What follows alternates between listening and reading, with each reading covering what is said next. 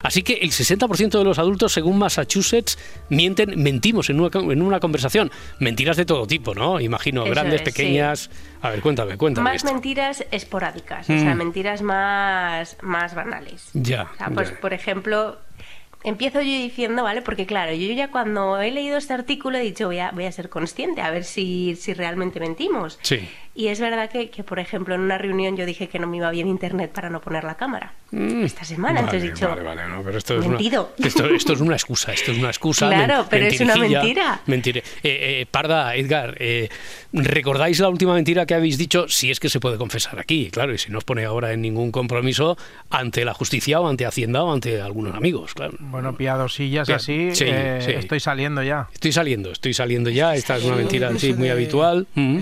Está, Me está muy guapo hoy o muy guapa. sí, Está muy guapa también. sí. Vale, vale, es vale. O sea que esto es muy muy habitual entonces, por lo que por lo que vemos, Raquel. Mentimos Claro, muchísimo. pues es, es- es habitual. Lo que pasa es que hay una diferencia entre estas mentiras más mm, banales, ¿no? En general, que, que ya mentir de forma habitual, que ser ahí un mentiroso patológico. Porque realmente tu cerebro lo nota. Yo siempre barriendo. Ya, ya, casa. porque el, el cerebro de una persona mentirosa, el mapa del cerebro es diferente, funciona de forma diferente o cómo va eso. Pues, pues sí, o sea, es, es curioso, pero cuando alguien miente de forma repetida, deja de tener una respuesta emocional, ¿no? Ante sus propias mentiras. Es decir, deja de sentir esa culpa o esa vergüenza o, o remordimiento. Y cuando le quitas la parte emocional, pues mentir resulta más fácil. Oye, eso, en ese eso, eso, claro, eso es parte de lo que decimos, ¿no? Es que eh, eh, se cree sus propias mentiras. Claro. Joder, Sí, te- sí, tengo, o sea- aquí- tengo aquí delante el libro de Pedro Sánchez y parece que, que me haya dirigido a él. No, no, Ah. pero que lo, lo estaba diciendo así de forma retórica, ¿eh? No, pero- ya, ya veía cómo lo No, no, no, pero digo que es que él se cree sus Con propias recelo. mentiras. Es- esto tiene que ver con lo que nos estás diciendo, Raquel, ¿o no? Sí, porque la profesora de neurociencia, Tali Sharot, sí que hace referencia que hay un componente biológico, es decir, hay cambios en, en el cerebro de una persona mentirosa patológica, pero también hay un proceso de entrenamiento. ¿no? O sea, que, que se puede decir que el mentiroso se hace, no se Mm, nace. vale. ¿vale? Entonces, si te parece, empezamos por el componente biológico.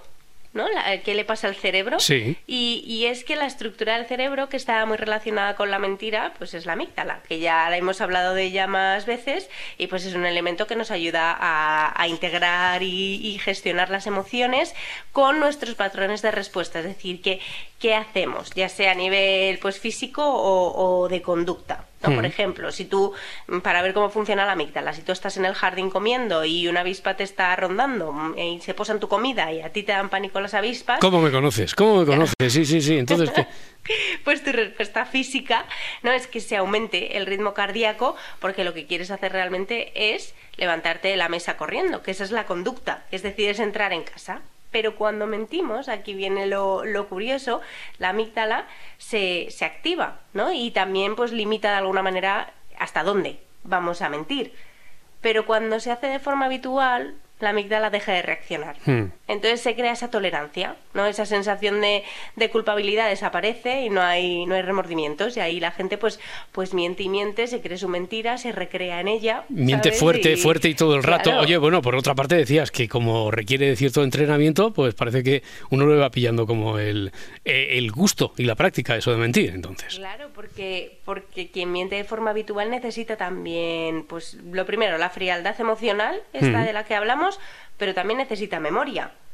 ¿No? Porque, porque Claro. si no, no te acuerdas de tus mentiras y te pillan. Entonces, en un experimento realizado por el doctor en psicología Dan Ariely reveló que, que también la estructura del, cerebro, del cerebro de los mentirosos patológicos tiene menos sustancia gris y más materia blanca en la corteza prefrontal, que nos ayuda a gestionar, organizar, y Mm. esto, pues básicamente significa que el cerebro de un mentiroso tiene más conexiones entre sus recuerdos e ideas y esto Mm. pues le da consistencia a su mentira, ¿no? Si una persona está engañando a su pareja constantemente tiene que recordar exactamente dónde le dijo que estuvo la semana pasada, Mm. dónde va a estar la siguiente, porque si no su mentira se, se desmorona, o sea que Ya. lo está entrenando también. Ya, oye, si te parece, venga, vamos al otro extremo. Venga. Eh, vamos a hablar de esto que se conoce como el sincericidio, la sinceridad extrema.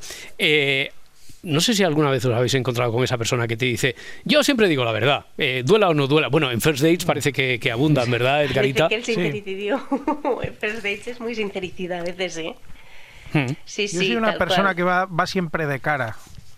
Sí, Ya. A mí me dijo una vez la abuela de, de una amiga, hija, qué fea estás hoy. Y yo, "Ah. Bueno, pues Ya. no vayas tanto de cara, ¿no? Ya, ya, Y yo, bueno, pues nada, pues muchas gracias. Pero sí, sí, hay, hay una diferencia muy clara entre sinceridad y, sincer- y sincericidio. Porque sinceridad es la capacidad que tenemos de vivir ¿no? en base a nuestros valores, criterios, pues de, de manera honesta, que no tengamos que fingir ni tener segundas intenciones. Pero cuando nos pasamos de la raya, es ahí cuando entra el sincericidio, que al final no, está, no es una palabra que esté recogida en la RAE, pero sí que ya se está empezando a utilizar como un comportamiento habitual de la sociedad. Ya, O no sea, lo han está incluido. chunda chunda, pero no está sincericida. Ya, porque chunda chunda la utilizábamos desde los 90 y entonces ahora Dale ipso tiempo. facto lo ha- ha- han, han En colado en la, en la 2050 RAE. entrará sincericidio. Y sincericidio en este último, en la última, en la última revisión no, no, no ha entrado, ni siendo el título de una canción tan conocida de, de Leiva, como está sonando por ahí de fondo, no ha entrado. Sí, Pues mira, sincericidio. No, no, voy- vamos a, a revisarlo, pero no, no me suena. Sí, no me suena. vamos a chequear, pero, pero al final el sincericidio eh, es decir la verdad, la Mm. verdad que tú consideras verdad, incluso si está hiera la otra persona. No me, me gusta mucho el- el- eh, la definición que decían matar usando la verdad sin que nadie te la haya pedido. Mm. ¿no? O sea, que lo que tú quieres es desahogarte. Pero realmente si lo que quieres decir no aporta, quizás eh, lo mejor es que no lo digas o que encuentres el momento para decirlo con sensibilidad y, y asertividad. Y ya para irme, ¿vale? Os voy a dejar aquí una frase que, que me gustó mucho de- del novelista André Moro, que decía que ser sincero no es decir todo lo que se piensa, sino no decir nunca lo contrario de lo que se piensa.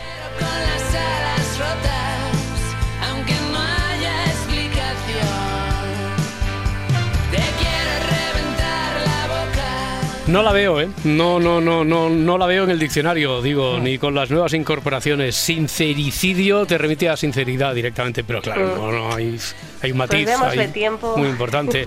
Nada, en dos o tres décadas seguro que si la seguimos Esto va utilizando, lento, esto va- siempre, todo requiere de un proceso. Sí, Raquel Mascara, que Rachel, hasta la próxima semana, amiga, muchas Chao, gracias. chao. Hasta ahora.